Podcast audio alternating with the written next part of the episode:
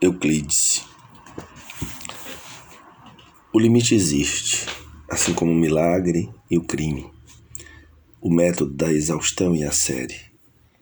Essas coisas que, como a baba, saem da boca. Contra o discurso, o vazio. Dizer sem nome, sem meu, sem me, sem eu. Dizer ninguém. Dizer a ninguém.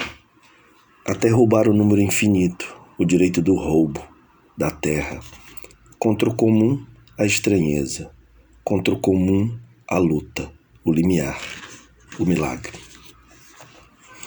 Um ponto é o que não tem parte, uma linha comprimento sem largura. As extremidades de uma linha são pontos. Uma linha reta é uma linha uniforme com pontos sobre si. Uma superfície é o que apenas tem comprimento e largura. As extremidades de uma superfície são linhas.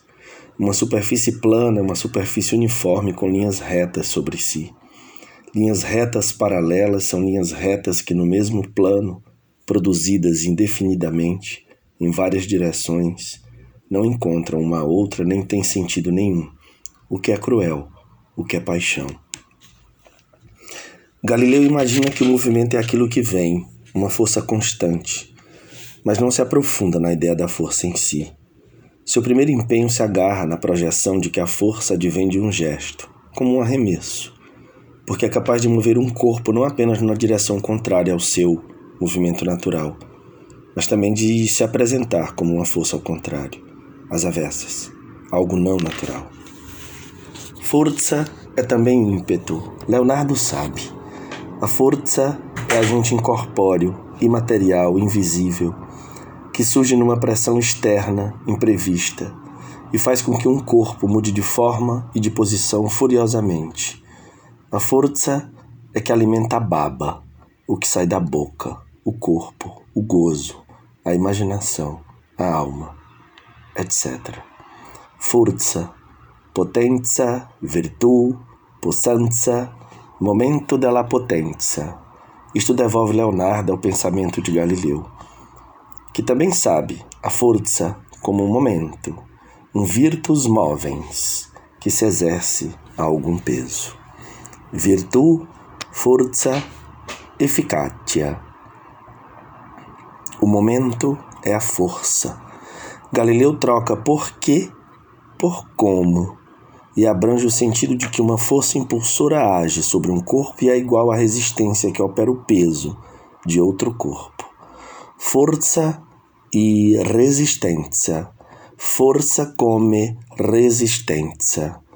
Isto depois é a base do pensamento de Newton, movimento livre da força.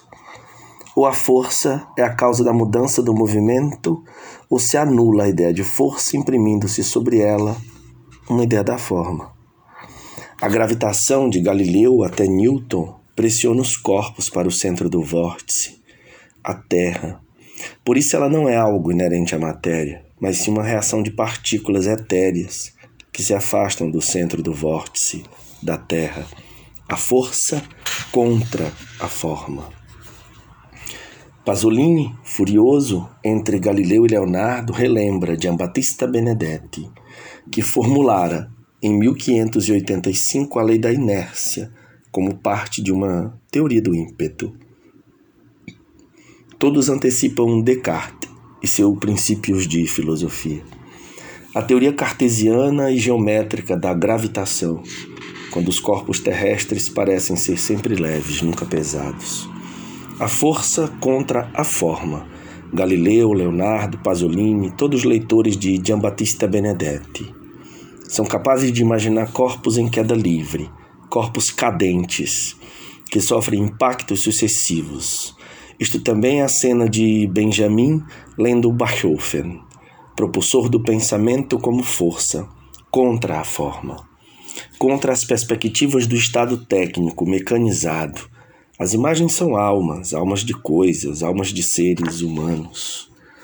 Ler as imagens e um passado remoto. Ler os elementos que se lançam à emergência. Futuro fabuloso de força ou poder não interessa nenhuma advertência ou alteração quando tudo já é idêntico.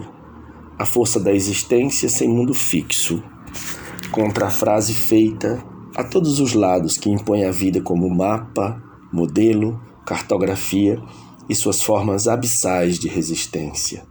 Isto que não é nada, nunca é nada. A força, todos os sonhos do mundo.